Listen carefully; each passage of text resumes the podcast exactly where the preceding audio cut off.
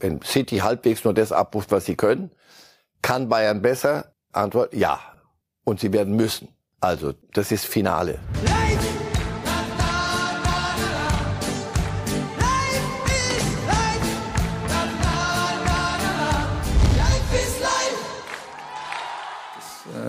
das Vertrauen auch zu haben, das Selbstvertrauen zu haben und offenen Auges da reinzugehen. Und, und wir werden mit, mit allem, was wir haben, versuchen, diese drei Titel zu holen. Dafür sind wir da, für nichts anderes. Das ist die Aussage von Thomas Tuchel am 25. März 2023 bei seiner Vorstellung als neuer Coach beim FC Bayern, nachdem Julian Nagelsmann entlassen wurde. Und am 4. April, also genau zehn Tage später, muss man diese Aussage ja schon wieder revidieren, weil Bayern aus dem DFB-Pokal geflogen ist, und zwar gegen Freiburg. Das eines unserer großen Themen heute und damit ganz herzlich willkommen zu Reifes Live hier bei Bild und ganz herzlich willkommen an diesem Gründonnerstag. Marcel Reif, mit dem wir unter anderem dieses Thema besprechen werden. Guten Morgen. Gehen wir direkt rein, würde ich sagen, ohne viel Zeit zu verlieren. Herr Reif, das DFB-Pokalspiel der Bayern gegen Freiburg, bekanntlich das Ergebnis zugunsten der Freiburger und Bayern fliegt raus. Wir haben gerade die Aussage vom 25. März von Thomas Tuchel gehört und jetzt ist diese Aussage schon wieder nichtig. Wie viel kann Thomas Tuchel für diese Niederlage schon? Nichts, gar nichts. Das, das, der hatte da zu dem Zeitpunkt, was weiß ich, zwei, anderthalb, zwei, zweieinhalb Trainingseinheiten, ich weiß nicht. Also nichts, was du groß verändern könntest. Die Mannschaft hat, macht mehr Probleme, als er möglicherweise, mhm. nein, als er ganz sicher gedacht hat. Denn das war ja, hier geht's nicht darum, dass da plötzlich irgendwer nicht mehr Fußball spielen kann, sondern die Bayern haben ein Mentalität, Achtung, Mentalität. Aha, jetzt ist die Mentalitätsfrage ja. plötzlich bei den Bayern. Die haben im Moment offensichtlich ein Mentalitätsproblem, weil sie das, was sie können müssten, mhm. nicht auf den, auf den Platz kriegen, sondern immer noch nicht genau wissen, wie viel lässt sich mit überragendem Talent, mit, mit individueller Klasse runterleiern, so ein bisschen und dann, ach komm, dann machen wir mal ein bisschen was. So. Deswegen, mir hat sehr gut gefallen, wie Tuchel nach dem Dortmunder Spiel die Sache mal ein bisschen runtergekocht hat und mhm. gesagt hat, es gibt vieles, was mir nicht gefallen hat. Und möglicherweise wusste er allerdings zu dem Zeitpunkt noch gar nicht, wie recht er damit hatte. Und das hat dann Freiburg vorgeführt. Hören wir mal an, wie Thomas Tuchel diese Niederlage analysiert nach dem Spiel gegen Freiburg. Bitterer Abend natürlich für uns, äh, Ausscheiden im Heimspiel, K.O.-Spiel im äh, Viertelfinale, äh, sehr bitter. Mit äh, zwei Fernschüssen, einer in, einer in den Winkel und einer, einer, in, äh, einer an, die, an die Hände von Jamal, kassieren wir zwei Tore. Wir hatten gute Phasen, wir hatten ähm, im Gegensatz noch zum, zum letzten Spiel viele hohe Balleroberungen, waren sehr dominant, waren im Spielaufbau ja, und im, im Mittelfeld nicht so fehlerbehaftet äh, wie noch zuletzt. Aber im letzten Drittel natürlich Freiburg tief verteidigt dann auch und, und eng verteidigt mit vielen Abständen haben wir viele Fehler gemacht bisschen zu viele Fehler. Auch vorm, vorm zweiten Tor verlieren wir. Geben wir erst einen ganz leichten Freistoß her, was, was absolut unnötig ist, so kurz vor Schluss. Und dann in der letzten Minute im, im 16er zwei Kopfballduelle zu verlieren und, den, und den, noch den, den dritten Ball zum Schuss nicht, nicht, nicht dran zu sein, das äh, ist dann in der Summe ein bisschen zu viel. Er klingt ja fast positiver nach dieser Niederlage gegen Freiburg als nach dem Sieg gegen Dortmund, Thomas Tuchel. Ja, aber das war das die, die, die zweite Abteilung hat er sehr wohl drauf, was verlangt wird an Titeln und egal wie die dann jetzt zustande kommen. Aber auf der anderen Seite ist er ja auch Fußballlehrer oder ist gekommen, um Dinge zu verändern. Das, das veränderst du ja nicht, indem du sagst, ich habe verstanden, dass wir hier drei Titel holen sollen, macht irgendwas, sondern er sieht ja, was ist besser gewesen. Ja, da war einiges ein bisschen besser als gegen gegen Dortmund. So viel besser auch nicht. Aber dann, was sie, was sie an, an was er das letzte Drittel nennt, wir unter uns, glaube ich, heißt das so Richtung Strafraum, da wo das Tor steht, da wo man Spiele dann doch entscheidet und nicht, es gibt keine Haltungsnoten. Da viel zu wenig Bayern offensiv. Äh, Freiburg hat sehr gut gemacht. Alles bitte, äh, das hat Dortmund eben nicht gemacht. Was wäre gewesen, wenn Dortmund richtig gut dagegen gehalten hätte? Mal Kobel da auch noch so, unglücklich also, aussah in zwei Die haben ja sportlichen Selbstmord begangen dann auch. Ja. Also deswegen, das Tuchel hat jetzt begriffen, glaube ich, was was da los ist. er wird sich das genau angucken, welche Spieler gehen an ihre Grenzen und rufen das ab, was sie können. Und das wird aber auch sein Job sein. Er muss aus, er ist nicht geholt worden für irgendwas und, und jemand sagt mir so drei, drei, Titel und alles. Nein, er ist geholt worden um, aus einem Kader und dabei bleibe ich, der einer der besten ist ja, in im, im, internationalen Fußball, selbst mit allerhöchstem, mit, mit, an der höchsten Konkurrenz gemessen. Die muss er an ihre, an ihre Leistungsgrenze bringen. Nicht mehr und nicht weniger. Fakt ist, man hat auch Thomas Tuchel geholt, weil man bei Julian Nagelsmann zumindest Wortlaut Oliver Kahn und Hassan Salihamidzic das Ziel, drei Titel zu holen, gefährdet sah. Einer ist jetzt definitiv schon futsch und auch dazu hat sich Thomas Tuchel geäußert. Hören wir uns an, wie er das Thema, nämlich drei Titel zu holen, jetzt sieht. Wir spielen im Pokal, sind, Ansprüche sind ganz klar formuliert, hat auch keine Angst davor, ist doch klar. Äh, wir sind Sportler genug, um, um, um zu wissen, dass, dass, äh, dass äh, die Dinge alle gespielt werden müssen. Wir sind Sportler genug, um, um zu wissen, wie viel dass du Spielglück brauchst, dass du Top-Leistung brauchst, brauchst Momentum, du brauchst die Kleinigkeiten, um, Fußballspiele zu gewinnen. Das ist keine Selbstverständlichkeit, auch wenn es Klar, wenn es äh, manchmal so angesehen wird äh, von außen oder so erwartet wird. Und deshalb, äh, ja, es leider für uns heute dazu, zu gratulieren, es zu akzeptieren und ähm, im, im Pokalspiel hast du keine Chance, es zu gut zu machen. Das macht es umso bitterer. In anderen Ländern schon, da gibt's Hin- und Rückspiel in Deutschland, aber in dem Fall nicht. Aber er merkt schon und er weiß, der Druck wächst. Ja, aber das ist das, was ich eben versucht habe zu sagen. Bei, bei Nagelsmann hatten die, die Verantwortlichen das Gefühl, die Art, wie er mit der Mannschaft umgeht und so wie er ist und so wie die Gemengelage ist, werden wir, wird diese Mannschaft nicht das leisten, was sie kann. Es kann ja nicht sein, niemand ist doch so vermessen zu sagen, jetzt kommt Tuchel und jetzt gewinnen wir alles. Also ist doch wurscht wie, wir brauchen gar keinen Kopf mehr zu machen. Geht's raus, spielt Fußball, altes Zitat, und dann geht's von alleine. Nein, die wissen alle schon, dass das nicht von alleine geht. Du holst ihn, weil du überzeugt davon bist, dass so wie er ist und seine Methoden zielführender sein werden. Und da, dass es da Rückschläge geben wird und dass sie auch mal ein Spiel verlieren. Also den Trainer bringen Sie mir bitte, der dir die Garantie gibt, dass ab jetzt gewinnen wir alles. Fakt ist, der DFB-Pokal, grundsätzlich die Bayern ja diese Saison nicht sonderlich konstant, auch äh, konstant auch in der Liga, aber im DFB-Pokal schon seit Jahren früh ausgeschieden. Wir blicken mal gemeinsam auf eine Grafik, Herr Reif, die das belegt, nämlich wie die Bayern in den letzten Jahren im DFB-Pokal abgeschnitten haben und sehen dann an den Jahreszahlen dieses Jahr im Viertelfinale aus, letzte Saison beim 5 zu 0 gegen Gladbach schon in der zweiten Runde ausgeschieden, davor nach Elfmeterschießen ebenfalls schon in der zweiten Runde ausgeschieden und 1920 zuletzt den DFB-Pokal geholt. Was sagt das über die Entwicklung im DFB-Pokal der Bayern aus. Können die einfach nicht mehr DFB-Pokal, weil auch ganz einfacher Satz, der DFB-Pokal schreibt seine eigenen Gesetze? Ja, ja, ja. Also das, diese, diese Quervergleiche bringen nichts. Ich widerspreche Ihnen ja ungern, aber Sie sind nicht früh ausgeschieden. Wenn Sie früh ausscheiden, ist schlimm und gibt Schlagzeilen aber dann putzt man sich den Mund ab und sagt, hör zu, zweite Runde in Kiel. Das ist ja, das, das meinen wir natürlich nicht ernst. Ärgerlich, wütend, man ist die. Aber jetzt bist du im Viertelfinale und wir sind im April. Und da sagen wir doch immer, die Bayern wissen, so wenn der 1. April vorbei ist und alle gelacht haben, wissen sie, jetzt glaube ich geht's los. Jetzt, jetzt steht das Silber da vorne in der Ecke und das ist der Pott und das ist der Pott und das ist das Ding und auf, auf die konzentrieren wir jetzt und machen uns und machen unseren Job. Deswegen tut das doppelt weh. Also Viertelfinale, das ist und es ist so untypisch. Also bei allem Respekt vor dem äh, äh, SC Freiburg, aber du, wenn du das los siehst, also Bayern München gegen SC Freiburg zu Hause, Christian Streich ist ja nicht dahin gefahren im, im Hinterkopf und hat gesagt, die hauen wir mal heute so richtig weg, sondern also du hast überhaupt keine Chance, musst halt irgendwie gucken, dass du sie nutzt.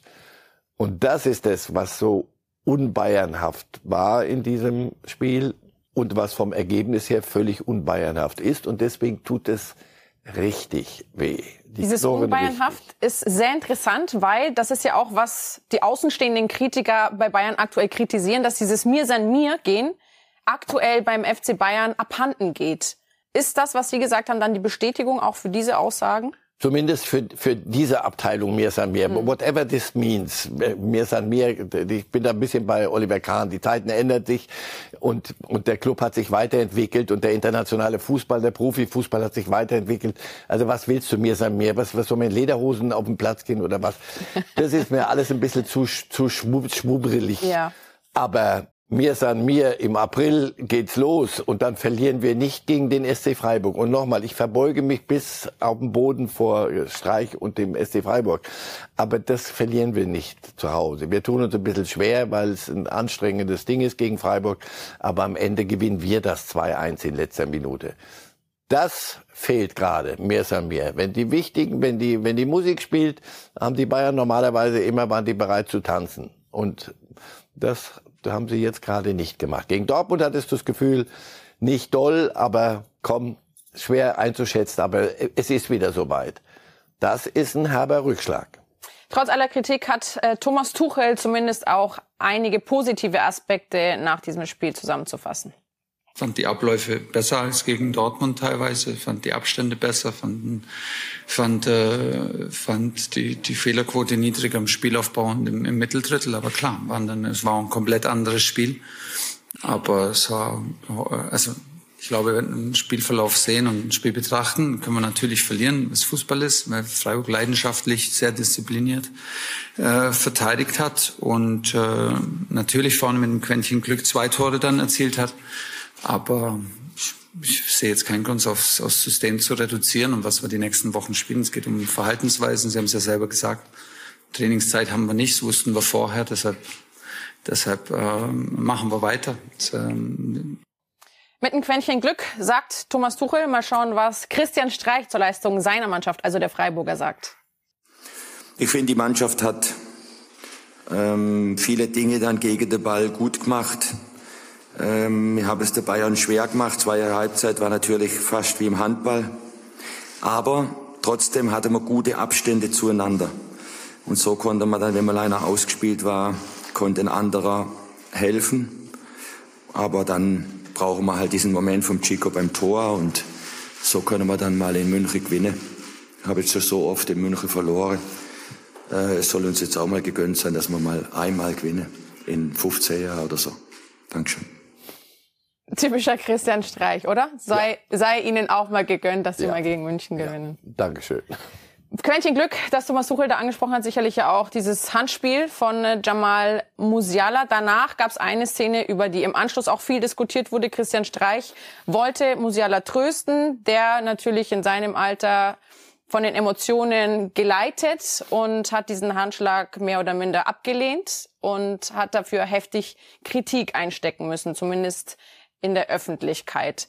Kann man ihn in dieser Situation in Schutz nehmen? Und wie viel Schuld hat dann auch tatsächlich Christian Streich an dieser Szene? Weil auch er weiß, dass ein Jamal Musiala im Anschluss nach so einem Spiel, gerade derjenige, der dieses Handspiel verursacht hat, schlecht gelaunt ist.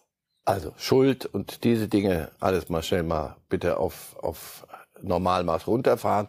Christian Streich ist ein alter Fahrensmann, und der, das kaufe ich dem ab, der ist ja nicht hingegangen, um den zu provozieren, mhm. sondern der, der wollte wirklich einem und in dem Moment war er wie ein kleines trotziges Kind, ja. das gerade Mist gebaut hatte. Genau, ich bin dreifacher Vater, glauben Sie mir, die, die, dieses Gesicht und dieses Verhalten habe ich sehr oft erlebt. Und was willst du da mal? Soll ich jetzt Musiala, soll ich sagen, äh, schäm was weiß ich, hört Leute, mach doch mal ruhig. Hier war er endlich mal so jung für einen Moment, wie er wirklich ist und nicht der künftige Weltfußballer mit Summen von 100, mit einer Bewertung von 150 Millionen, da was weiß ich alles, sondern ein, ein junger, ein wirklicher, ein Junge, der richtig Mist gebaut hatte, der auch wusste, dass er Mist gebaut hatte, der wusste, dass er gerade den großen Club und mir san mir und alles, was hier so rumtobt gerade, die, die hab, ich habe die jetzt gerade richtig in die Grütze gefahren. So und genauso kam der sich vor. Und dann nimmst du von niemandem was an. Wie oft ich schon zu, zu meinen Söhnen früher gegangen bin, gesagt, jetzt muss ich die mal trösten. Die waren für den Moment untröstlich. Das ist völlig richtig. Und so wie die beiden danach das Ding aus dem, aus, aus dem Weg geräumt haben und am Samstag sehen die sich wieder. Äh, und damit hat es sich und dann ist alles gut. Bitte. Musiala hat sich ja auch öffentlich entschuldigt. Samstag sehen sie sich wieder. Dann kriegt Christian Streich von ihm auch ein kleines Geschenk, nämlich sein Trikot. Das sind die Worte von Jamal Musiala nach dieser Aktion. Jeder, der mich kennt, weiß, sagt er, wie traurig und im Tunnel ich in diesem Moment war. Trikot gibt es wie versprochen am Samstag. Also er hatte Christian Streich ein Trikot versprochen, also seins. Und äh, wie gesagt, am Wochenende sehen sie sich dann wieder in der Bundesliga. Wissen Sie, wenn er hingegangen wäre zu Streich, hätte sich unbedingt hätte das Trikot aus, hätte ihm das überreicht und sie hätten sich nett unterhalten. Da hätte ich gesagt, Junge, ehrlich, äh, mach das lieber nicht, weil da sind ein paar ältere Herren in, de, in deiner Mannschaft, die gerade so einen Hals auf dich haben. Ja. Und zwar zu Recht, weil du richtig Mist gebaut hast. Das, so gehst du nicht im Strafraum hoch. Deswegen, tu mir eingefallen, ich habe das völlig genau normal empfunden. Und Christian Streich ist viel, ein viel zu intelligenter Mann, um das nicht verstanden zu haben. Also ich glaube, lass uns diesen Skandal bin ich absolut bei Ihnen, Herr Reif. Ähm, Normalmaß bringen. Wir blicken jetzt aber auf die ersten Spiele von Thomas Tuchel. Er hat ja die Mission drei Titel. Einer ist jetzt schon mal weg. Wir haben das Spiel gegen Dortmund. Wir haben das Spiel gegen Freiburg. Und es ist ein verdammt wichtiges Spiel vor der Brust mit Manchester City. Wie sieht Ihre Prognose für das City-Spiel aus? Ich habe am Morgen des Dortmund-Spiels oder am Mittag habe ich City spielen gesehen gegen Liverpool. Und da ist mir, nachdem ich abends das Spiel gesehen habe, Angst und Bange geworden. Wenn die mhm. Bayern so spielen wie gegen Dortmund, dann haben sie nicht den Hauch einer Chance wenn City halbwegs nur das abruft, was sie können, kann Bayern besser? Antwort, ja. Und sie werden müssen. Also da haben wir mal, das ist Finale. Das ist, das Hört sich auch nach Champions League Finale an, also ehrlicherweise, mehr, mehr, mehr muss man geht, dazu sagen. Das wird schwer. Aber haben die Bayern es im Kreuz? Haben sie es drauf? Ja. Nur nochmal, ja, im ersten Drittel, zweiten Drittel, Drittel, nichts. Da ist mir wurscht, in welchem Drittel. Mhm. Wenn du da nicht lieferst, in sämtlichen Dritteln, geht's den Bach runter. Wer aktuell auch nicht liefert, sind die Dortmunder. Zuletzt in der Liga gegen die Bayern die bittere Pleite und jetzt auch im DFB-Pokal. Es gab ja weitere Spiele außerdem der Bayern gegen die Freiburger. Gegen Leipzig, Dortmund auch sang- und klanglos untergegangen. Eine katastrophale erste Halbzeit gespielt und auch im Anschluss war Terzic klar, was die Leistung seiner Mannschaft betrifft. Wir konnten keine keine Entlastung sorgen. Wir konnten keine klaren Torchancen rausspielen, bis auf eine dann in der Schlussphase durch Jamie Bino Gittens. Und dann wird es natürlich schwer, ähm, hier in die nächste Runde einzuziehen. Deshalb, es war ein, ein katastrophales Spiel in der ersten Halbzeit. Es war ein Scheißabend grundsätzlich, weil wir uns vorgenommen haben, nicht nur in die nächste Runde einzuziehen, sondern die Chance war groß, ähm, den Pokal zu gewinnen. Und das haben wir nicht geschafft und dementsprechend sind wir sehr enttäuscht heute. Und jetzt geht es trotzdem darum, dann den Blick ab morgen nach vorne zu richten, weil es gibt noch einen wichtigen Wettbewerb, wo wir eine gute Rolle mitspielen wollen. Aber wenn man die Leistung heute sieht und vor allen Dingen dann den Auftritt auch in München, wird es schwer, wenn wir, wenn wir so weiterspielen. Dankeschön. Klare Worte von Edin Terzic. Wir hatten ja die Dortmund in den letzten Wochen immer gelobt für die Konstanz, die sie jetzt mittlerweile hingelegt haben. Ist die jetzt wieder vom Tisch? Sie hatten mal ein Mentalitätsproblem, dann mhm hattest du das Gefühl, sie gewinnen auch Spiele, wo sie nicht gut spielen, sondern sachlich, seriös, haben ein paar Dinge verändert. Einige Spieler haben das abgeliefert, Emre Can, was sie eigentlich können. Das wirkte stabil. Dann fährst du nach München. Ja, die Dinge laufen nicht besonders gut durch, äh, spätestens nach dem, dem Ding vom, vom Gregor Kobel. Und danach kippt, fallen sie auseinander und sind noch gut bedient.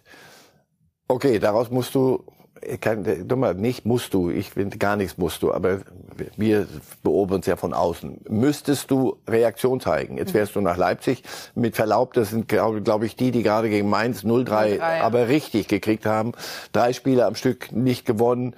Bei denen lief alles ganz schlecht. Hatten gegen City sieben Stück gekriegt. Also du fährst ja nicht jetzt zu, zu Manchester City, sondern du fährst nach Leipzig. Hast das Ding im Gepäck aus, aus München und dann lieferst du von Minute null mit Anpfiff. Die zweite Halbzeit ist dann schon nicht mehr wichtig. Erste Halbzeit, diese erste Halbzeit, wo du wirklich direkt reagierst auf München, auf das Spiel, und du lieferst von, vom Anpfiff an indiskutables Zeug ab. Und damit sind sie wieder fürs Erste, was, woraus, woraus, worauf soll sich unser Urteil jetzt gründen? Lieferst du das ab, was du früher geliefert hast? Wenn's, wenn der Wind von vorne kommt, dann bist du wieder eine Nullnummer. Und das wird ein ganz wichtiges Spiel gegen Union. Also was hat Union zu verlieren? Nie, erstens mal grundsätzlich nie was und zweitens in der Phase äh, entspannt nach Dortmund fahren. Und wenn die sich nicht, nicht berappeln und sie wieder irgendwo einen, einen Zipfel finden, mhm. dann äh, kann die Saison sehr, sehr schnell so kippen, dass all das, was wir hier positiv festgestellt haben, plötzlich nichts mehr wert ist. Es sei denn, die Bayern schließen auch da an, wo sie gegen Freiburg so, Aber irgendwann mal wollen wir bei in der Bundesliga, wo wir dann doch ein bisschen, dass irgendwer irgendwann mal die, die Meisterschaft spielt. ernst nimmt oder Definitiv. machen wir so, wer nach dem Torverhältnis, wer weniger Gegentore kriegt. Dann Hören wir uns gemeinsam an, Herr Reif, wie Edin Terzic das wieder gerade rücken will, in der Bundesliga zumindest. wenn man sich dann halt einfach ansieht, ähm, wie wir, wie wir am Samstag aufgetreten sind und dann heute ähm, in allen Bereichen, dass wir uns gewundert haben, dass es Zweikämpfe gibt, ähm, sowohl wenn wir den Ball haben, als auch wenn der Gegner den Ball hat. Ähm, wenn man im Passspiel dann ähm, sich nicht den Ball zuspielt, sondern, sondern einfach Bomben verteilt und dann den Mitspieler alleine lässt. Daraus müssen wir halt einfach lernen, ähm, dass man nicht vier, vier Ballkontakte braucht, um eine Entscheidung zu treffen, weil man so viel Unterstützung bekommt. Ähm, das waren die Dinge, die heute uns einfach nicht gefallen haben. Trotzdem wissen wir um unsere, um unsere Position in der Bundesliga. Sind jetzt ähm, mit, mit uns ist der dritte Verein aus den Top 3 dann im Pokal ausgeschieden. Ähm, für uns geht's jetzt nur noch um den Wettbewerb in der, Champions, äh, in der, in der, in der Bundesliga ähm, und, und in der Sicherung des Champions League Platzes. Ähm, und trotzdem wissen wir, dass wir die Leistung deutlich verbessern müssen, wenn wir da noch eine wichtige und eine gute Rolle spielen wollen. Wir haben dafür eine richtig ähm, schwere Aufgabe vor der Brust mit äh, Union Berlin am Samstag im Heimspiel. Und ähm, wir haben aber auch gezeigt in dieser Saison, dass wir, dass wir bereit sind, aus, aus Fehlern zu lernen. Apropos aus Fehlern lernen.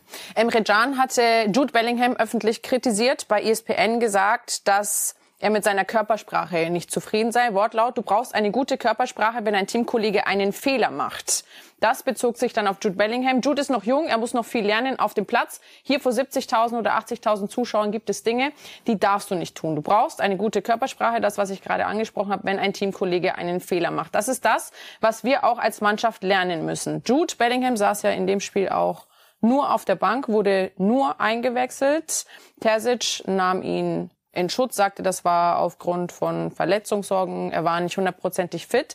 Aber haben Sie das Gefühl, dass Jude Bellingham auch von dem ganzen Mediengerummel, das um seine Person herrscht, sich dazu hinverleiten lässt, zu diesem Verhalten, das Emre Can angesprochen hat? Wir haben eben gerade über, über Jamal Musiala gesprochen, mhm. beide ähnlich in der Altersstruktur. Ja, aber das wäre ja Wahnsinn, wenn nicht. Ich kann doch nicht verlangen, dass der hier abgeklärt durch die Welt marschiert und auf dem Platz den, den Senior gibt. Das braucht, da brauche ich Emre Can. Und wenn, wer soll es denn sonst sagen, wenn Emre Can das nicht sagen würde? dann, dann brauchst du ihn nicht. Ähm, Bellingham war nicht gut die letzten Spiele. Mhm. War gegen in München war der nicht existent und dazu ist er zu wichtig. Und deswegen hat er ihn auf die Bank gesetzt, Terzic. Also der, der straft ihn ja nicht ab. Ich nehme an, aber dass sie schon drüber reden. Also das, das, wir haben doch alle selber mal gekickt. Und wenn du so einen, so einen auf dem Platz hast, der abwinkt und eine bestimmte, bestimmte, die, der muss ja nur die, die Augenwinkel verziehen, die, die Augenwinkel hochziehen oder die, die, die Lippen irgendwie schürzen. Und das, weil dir gerade ein Pass nicht, nicht super gelungen ist. Damit machst du den Laden kurz und klein. Also das, das muss ja nicht jeder Pass ankommen. Aber wenn du das auf die Art kommentierst, nur nochmal, auch das ist noch das ich wollte gerade das Recht, aber das ist das Normale bei einem jungen Typen, dass der hin und wieder, und wenn er so gut ist wie der und wenn das Ganze drumherum so ist, dass er in diese Falle tappt.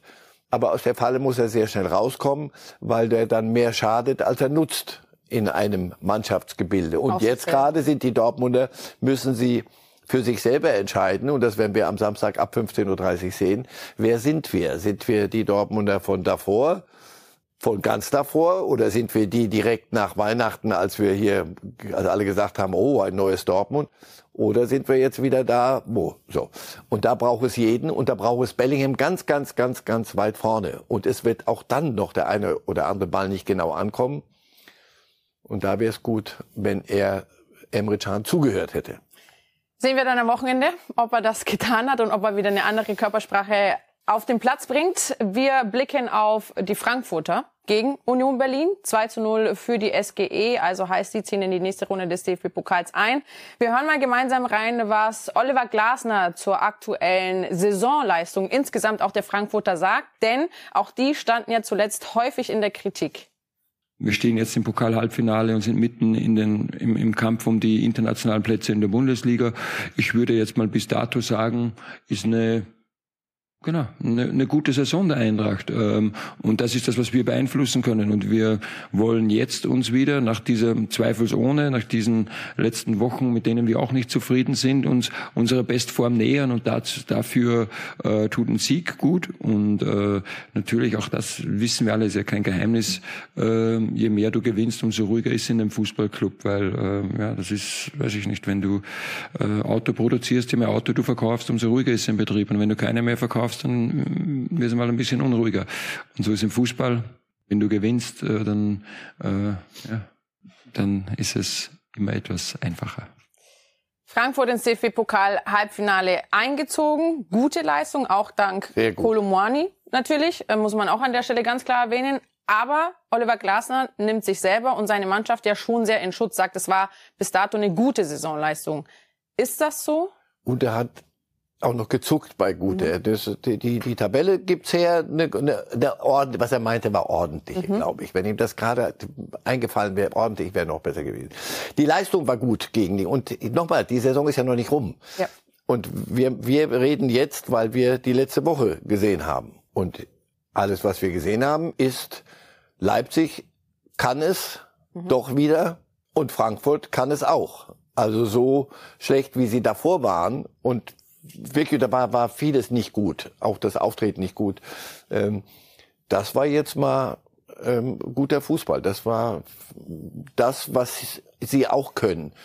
Lassen Sie uns doch am Wochenende nochmal das angucken, was, was, was die Herrschaften, die jetzt alle so äh, abgeprüft werden, was die zu leisten in der Lage sind. Denn nochmal, das wird schon ein ganz guter Hinweis darauf werden, wie diese Saison dann läuft kämpfen wir auch noch um die internationalen Plätze in der Bundesliga. Champions League Eben. ist auch noch drin. Kannst du aber Leipzig. nur, wenn du so spielst, wie sie jetzt gespielt haben. Wenn du so spielst wie davor, hast du mit internationalen Plätzen hoffentlich nichts zu tun, weil dann muss es hoffentlich bessere Mannschaften geben. Oder wir geben auf insgesamt. Hoffe ich nicht.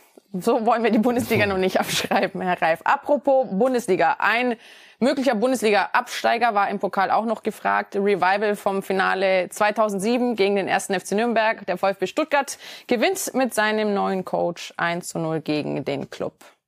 Ging alles Schlag auf Schlag. Ich habe es aber auch gestern schon gesagt, irgendwie fand ich das gut. Gar keine Zeit so richtig äh, zu überlegen. Äh, für uns war es natürlich oder meine Überlegung musste natürlich sein, was gebe ich jetzt an die Mannschaft, was werden wir verändern.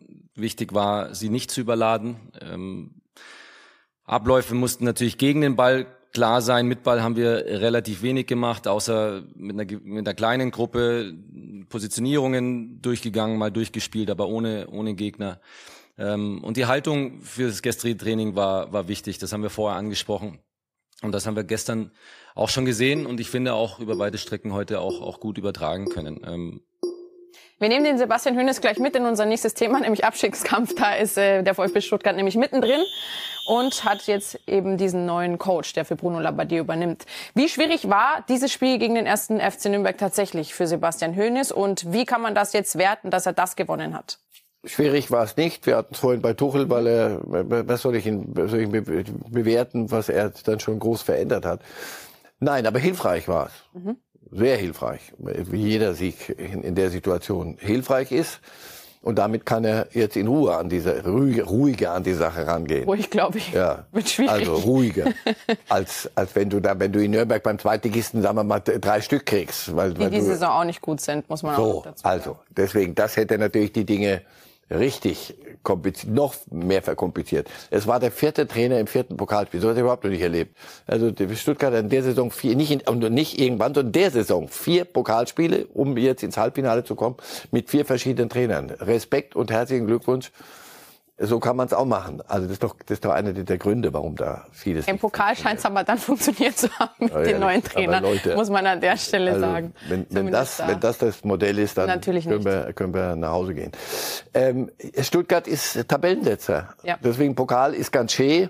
Wenn sie in Ruhe äh, durchrechnen. Und ich glaube, da sind genug vernünftige Leute auch dabei, wenn die sagen, Pokal super, Jungs, toll, aber wenn wir absteigen, ist das. Blicken wir zusammen auf die Tabelle, Herr Reif. Wir ja. haben die vorliegen, die erste und die zweite Tabellenhälfte. Die erste interessiert uns in diesem Fall nicht, denn da hat Stuttgart ja. keine Ambitionen.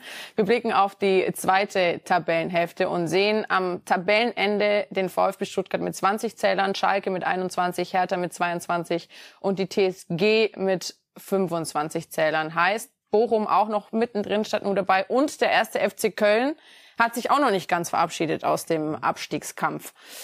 Wer von diesen Teams, wenn Sie diese Tabelle zumindest jetzt im Blick haben, ist die aktuell formschwächste Mannschaft? Ich sage Ihnen am Samstag. Schalke weißt du es nicht. Einmal äh, liefern sie ab, was sie können, und dann wieder kommt wieder der blaue Blues und Stuttgart hast du das Gefühl, ja, Pokal, ist es, ist das jetzt der, der Zünder, um ein bisschen mehr zu bringen? Oder geht's weiter so freud und sinnlos? Wir kriegen nach vorne nichts hin und hinten kriegen wir Tore wiedersehen. Also machen wir es doch mal andersrum. Hoffenheim hat, hat so den Zipfel erwischt. Mhm. Da hast du das Gefühl, da ist ein Momentum, das dich, das dich trägt ein bisschen. Aber ansonsten sind die drei, Köln. die da hinten sind. Köln ist, ist vermeintlich gesichert. Ich traue mir gar nicht, das so zu sagen. Und auch Werder Bremen. Und so Clubs, bei denen du so den Eindruck hast, Abstiegskampf, das ist doch nicht unser, unser, unser Bier, das machen doch ganz andere, sind doch hier da gefragt. Wir sind schon lange safe. Das sind die, für die es am Ende dramatisch mhm. ausgehen kann, weil eben diese Hoffenheims und von mir aus auch Schalke und von mir aus auch Stuttgart. Du musst nur mal so einen Flow kriegen und gegen alle Widerstände dann plötzlich so gallische Dörfer spielen, während die anderen, ach ja, haben wir, halt halt nur unentschieden gespielt. Ja, gewinnen wir nächste Woche. Ah, jetzt haben wir mal verloren. Ja, auch nicht so wild. Guck mal, wir haben ja immer noch Abstand, Abstand und auf einmal schmilzt das wie der Schnee in der Sonne. Also, die drei da, da hinten sind nicht rein zufällig da hinten. Aber es ist noch nicht vorbei für, für die, wie, wie bei Hoffenheim gesehen. Ich war bei Hoffenheim, weil ich so weit gesagt habe, null Chance. Oder Schalke davor. Ich sag, was wollen die haben denn wir, in der ich, ersten alle. Liga? Nach diesem Spiel gegen Leipzig haben wir alle gesagt, der was? erste Absteiger steht fest, Leute, Phoenix Blau. Das kann man ja nicht durch. mit angucken. Und plötzlich ja. passieren da Dinge. Also alle sind gut beraten, hellwach da unten durch den Keller zu marschieren, weil sonst wacht man auf und es ist, es sind Dinge passiert, die nie für möglich gehalten wurden. Bleiben wir bei Königsblau, denn einer hat bekannt gegeben, dass er seinen Vertrag nicht verlängern wird. Heißt, Simon Terodde, der erfolgreichste Torschütze der zweiten Liga, wird am Ende der Saison Schalke 04 verlassen. Was glauben Sie, warum hat er diesen Zeitpunkt gewählt, auch um diese Nachricht mitzuteilen? Und werden wir ihn bei einem anderen Zweitligisten sehen dann nächste Saison? Er ist 35. Mhm. Also selbst zweite Liga wird dann irgendwann mal altersmäßig ein bisschen schwierig. Ähm, er, er war das Musterbeispiel dafür, dass in der zweiten Liga schießt ja. du alles kurz und klein, dann kommt die erste Liga. Du bist eigentlich zu gut für die zweite, aber, aber in der ersten, ich will gar nicht sagen, bist du nicht gut genug, aber es läuft in der ersten halt nicht. Und dass er es jetzt sagt, ist damit, und auf Schalke muss man sehr schnell immer ganz klare Fakten, mhm. und, also Fakten. Bitte zuhören jetzt nicht ähm, irgendwelche Dinge, die, wo, die du gar nicht im Spektrum hast, sondern Fakten. Und ich glaube, dort muss man klipp und klar sagen, pass auf, ich war gern hier, ich habe euch geholfen, in die, in die erste Liga zurückzukommen, nicht zuletzt er. Und danach ist Schluss und alle sind sich einig und man geht anständig auseinander, sodass da nicht irgendwelche Krokodilstränen oder was weiß ich den klaren Blick verstellen, weil da haben sie Wichtigeres zu tun jetzt gerade. Also ich fand das gut, fand das klar und das ist ein prima Junge. Der hat aus seinem aus seinen Fähigkeiten eine Menge, Menge gemacht. Deswegen, ich glaube nicht, dass er sich daran messen lassen muss, dass er nicht gut genug war für erste Liga. Er wird sehr gut damit leben können. Ich war ein richtig guter Zweitligaspieler. Und zwar richtig gut. Als Spieler und als Mensch auch sehr geschätzt, Alle Terodde. Ja. Am Wochenende dann Schalke im direkten Abstiegsduell gegen Hoffenheim da wissen wir schon ein bisschen mehr, weil das sind die Spiele, das sind jetzt die Finalspiele für die da unten. Und da die, die Spiel, noch eine Banalität obendrauf als Krönung ist, ist immer ein Spiel weniger danach. Immer das ist ein, eigentlich fast schon Phrasenschwein hier installieren, aber hallo, Herr Aber es ist, es ist die schlimmste Wahrheit. Du ja. hast lange, lange Zeit Dinge zu reparieren, bis die Zeit immer weniger wird und noch ein Spiel weg und noch ein Spiel weg. Und irgendwann mal ist kein, keine Chance mehr da, was zu reparieren. Apropos Finale, das Finale für die Copa del Rey hat Real Madrid gelöst. Blicken wir drauf. Obwohl Barca das Hinspiel des Halbfinals mit 1 zu 0 gewonnen hatte, ging das Rückspiel sang- und klanglos für die Katalanen.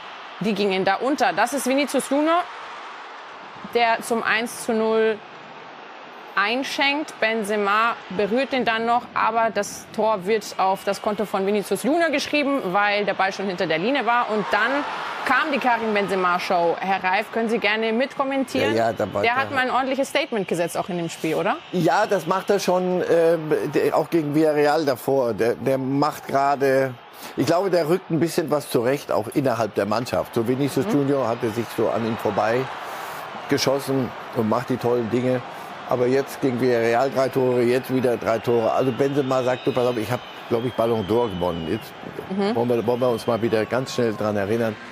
Nein, Real macht, macht im Moment von den großen Clubs, ehrlich gesagt, egal wo ich hingucke, machen die von den großen, vermeintlich ganz großen Champions League, machen mir im Moment den Eindruck, als ähm, hätten die den, erst, den 1. April am besten verinnerlicht. Also ich glaube, jetzt geht's los, jetzt sollten wir mal wieder... Kein April-Scherz mehr. Es wird ihnen nicht groß helfen in der Liga. In der Liga werden sie von Durch. Barcelona zur Schnecke gemacht. Das tut brutal weh, der Abstand. Ja.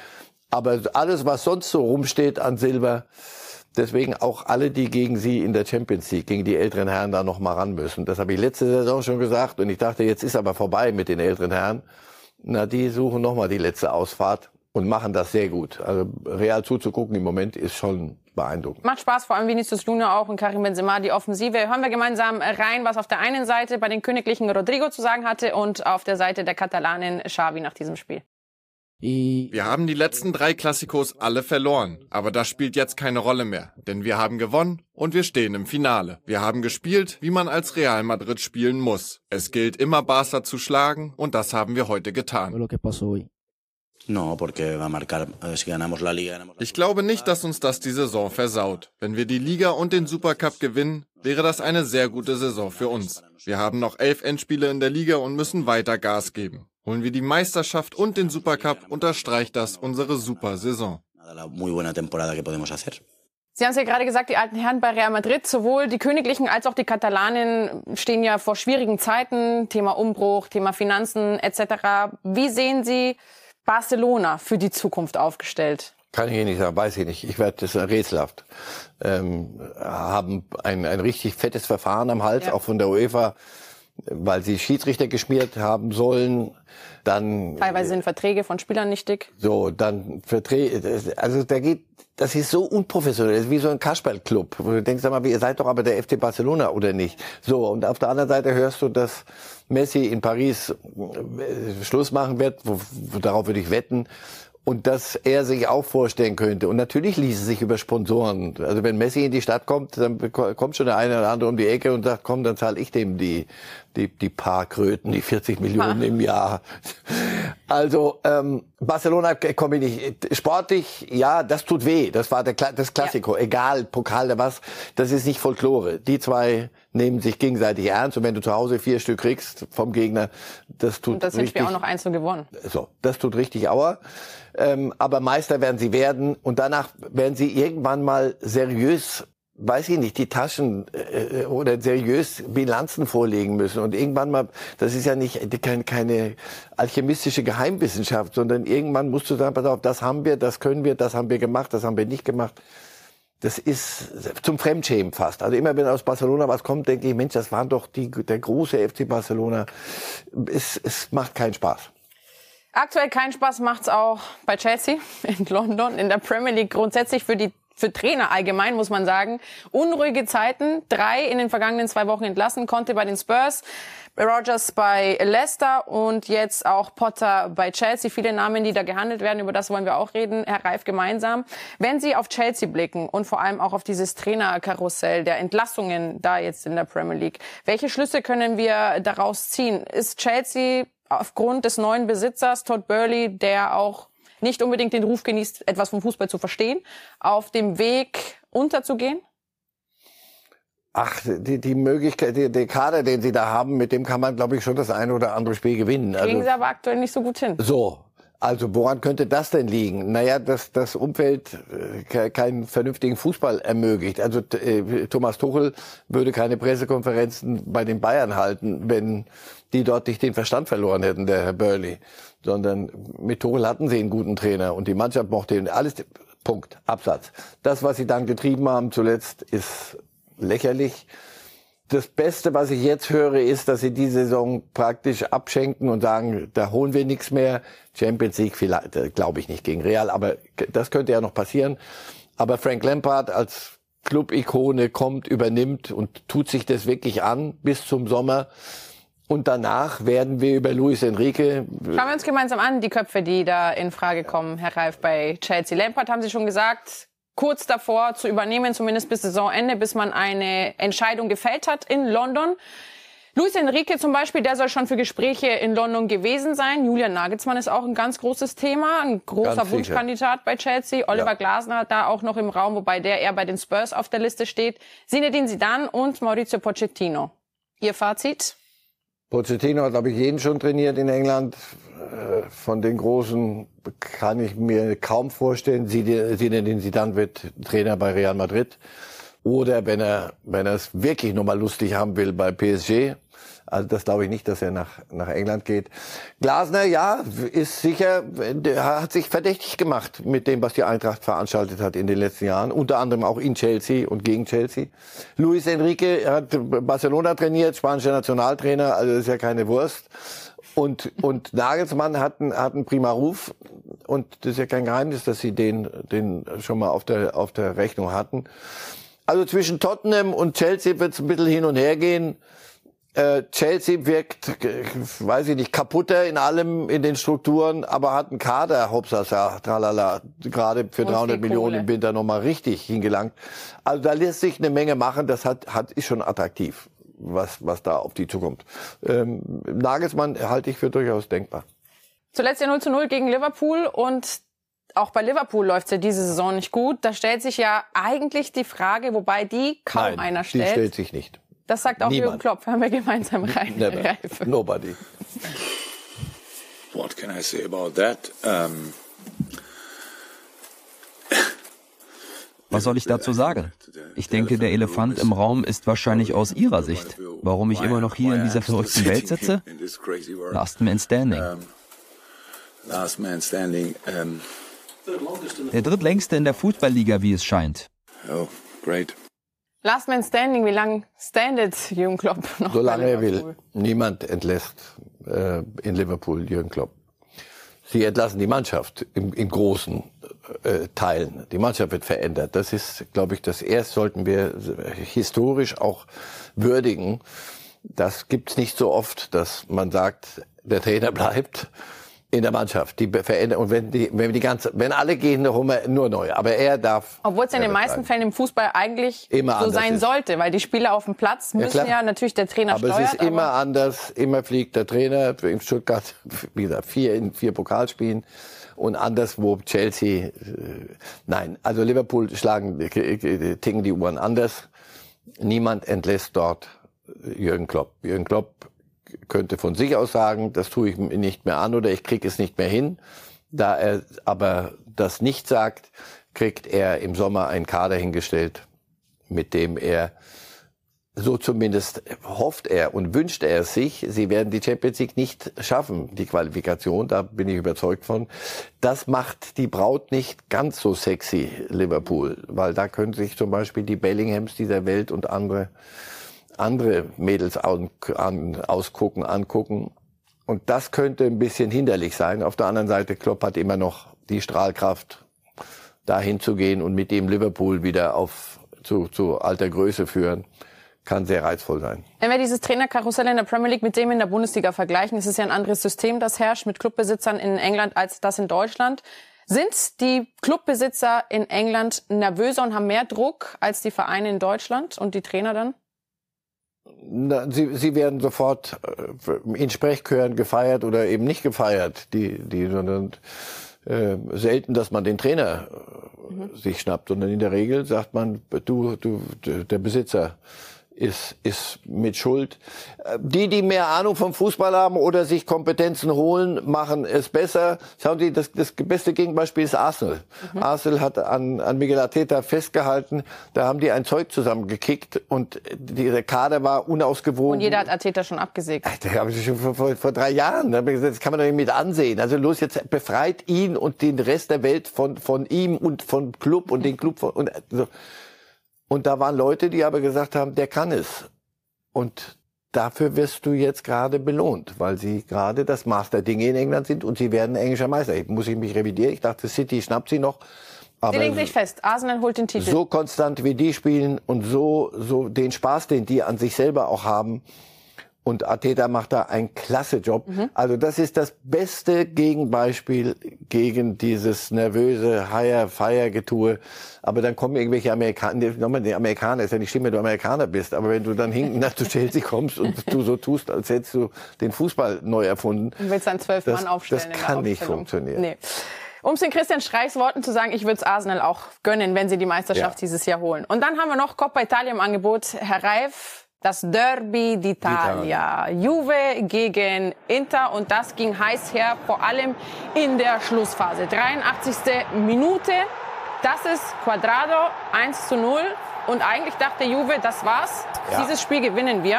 Ha, aber falsch gedacht. Nach Spielzeit folgt nämlich 90 Minuten plus drei waren angezeigt und wir befinden uns in der 94. bereits und das ist Romelu Lukaku. Und der jubelt und wir hören jetzt von den Fans Naja, er Affenlaute. Ja, ja, erstens jubelt er vor der, vor der Juve-Kurve, das macht man nicht. Aber das, was da aus der Kurve Ja. kam und schon vorher gekommen war, das ist so unterirdisch und das ist, und ich bin ein großer Italien-Fan, wie Sie wissen. Aber das, die sind unbelehrbar. In, in italienischen Leider. Stadien fürchte ich, da sie, haben sie eine, fast mittlerweile ein Alleinstellungsmerkmal. Sie kriegen es immer noch hin, das fing man mit Balotelli an, das ist so lang her, Kevin alles, und du dachtest. Leute, ach, so ein schönes Land, ihr macht so viel schöne Dinge, vielleicht könntet ihr ja irgendwann mal auch zu Verstand kommen. Und dann hörst du wieder das und sagst, sie, ihr begreift es nicht. Und da wäre es gut, wenn die Liga aber so richtig, macht euch die Kurve mal leer. Und das ist natürlich ist das eine Kollektivstrafe, aber dann müssen die, die nebendran stehen und hören, wie ein, wie ein solches, so ein kriminelles, so ein Ja. dumpf, so eine dumpfbacke Affenlaute macht, dann musst du dir den halt vom Leibe haben und dann musst du dafür sorgen, dass der rausgeknüpft wird. Wenn nicht, mach doch mal die Kurve leer. Mach mal das, die ganze... Ignorantes Verhalten kann man an der Stelle nicht anders bezeichnen von äh, den italienischen Fußballfans. An der Stelle, wie gesagt, leider Nicht alle, aber das von denen. Mal, und das sind auch keine vorkommt, Fans. Das sind, das die sind viel näher dran am Affen als, als das, was sie meinen, von sich geben zu müssen. Also, Das Spiel war aber noch nicht vorbei, Herr Reif, Ja. tatsächlich. Denn nachdem das Spiel abgepfiffen wurde, ging es noch mal richtig rund zwischen Juve und Inter. Lukaku sieht die rote Karte, weil er vorher mit Quadrado anscheinend da sich einen Streit liefert. Quadrado sieht in dem Zuge dann die gelbe. Lukaku wird direkt vom Platz gestellt. Das war alles noch während des Spiels. Und dann nach dem Spiel aber gab es noch mal rote Karten. Und zwar hier Handanovic zusammen mit Quadrado. Die Spieler laufen hin, großes Gemenge, beide sehen rot. Also sowohl der Keeper als auch Quadrado nach der gelben Karte, die er schon im Disput mit Lukaku kassiert hatte, jetzt auch noch mal glatt rot. Heißt, diese drei Spieler sind dann auch für das Rückspiel der Coppa Italia des Halbfinals gesperrt. Es ist halt nur die Coppa d'Italia, das ist in Italien jetzt nicht das Maß der Dinge. Und du siehst, wie frustriert beide sind. Also Juve, weil sie erstens mal Punktabzug hatten. Bei Juve zuletzt in der Liga super erfolgreich. Ja, aber sie sind immer noch Platz sieben, glaube ich. Und Inter dachte, sie wären mal nah dran und die werden von Neapel vorgeführt, dass die Heide wackelt und alle, das ist alles so, so unter ihren, unter ihren Möglichkeiten. Die sind, da merkst du, wie viel Frust da ist, weil normal nach einem Coppa d'Italia Spiel, also machst du nicht so ein Wirbel und vor allem gibt's ein Rückspiel, machst du es nicht ganz so dramatisch. Ja auch noch die hier, hier haben sie sich wirklich alle Luft gemacht und nicht schön. Nicht schön ist leider auch eine Szene und da kommen wir wieder auf Fans zu sprechen, die wir nicht als Fans bezeichnen wollen. Im Topspiel im niederländischen Pokal am Mittwoch nämlich unschöne Szenen, die dieses Spiel überschatten. Ajax Amsterdam gewinnt das Halbfinale bei Ligaspitzenreiter Feyenoord Rotterdam am Ende mit 2 zu 1. Aber es geht um Davy Klaassen, der hier links unten im Bild gleich zu Boden geht, weil er von einem Feuerzeug getroffen wird. Und zwar aus den Rängen. Hier sehen wir das Hofgeschoss holt sich dann da eine Platzwunde ab. Das Spiel wird im Anschluss unterbrochen für circa 30 Minuten. Dann wird es wieder angepfiffen. Der Endstand bleibt beim 2 zu 1 und Davy Klaassen wurde dann ausgewechselt. Kriminell. Und das soll mir niemand erzählen. Wir haben, glaube ich, 50 Kameras, selbst in Holland, bei so einem Kick den musst du doch finden. Und dann musst du den, das, machen Sie das doch mal unten auf der Straße oder unten jetzt im Foyer. Werfen Sie doch jemandem mal ein Feuerzeug an den Kopf. Mal sehen, was dann passiert. Würde ich, würde nee, ja, nicht in den Kopf kommen, ehrlicherweise. Und nur weil es im Stadion ist, ich werde da nicht müde, das immer zu sagen. Das ist doch kein rechtsfreier Raum. Wenn einer das macht, musst du dir den schnappen und, und entsprechend äh, bestrafen. Das ist doch eine ganz einfache Geschichte. Wo kommen wir denn da hin? Ja. Also sowohl der italienische Pokal als auch der niederländische werden von unschönen Szenen überschattet, die im Fußball einfach nichts zu suchen haben. Ralf, besten Dank. Sehr gern. Wir haben ja Gründonnerstag. Wie verbringen Sie Ihr Osterwochenende? Entspannt. Ja. Und mit mehr Fußball, als ich befürchtet habe. Als ich immer befürchtet. Ja. Eigentlich hinaus. Vielen Dank. Reifes Live kommt nächste Woche Freitag dann tatsächlich erst wieder. Also nach der Champions League Woche, nach der nächsten Woche der Wahrheit auch. Sind wir schlauer. Für viele ja. Teams. Vielen Dank fürs Zuschauen. Das war's an dieser Stelle von Reifes Live. Genießen Sie Ihr Osterwochenende. Auch Sie, Herr Reif. Ebenso.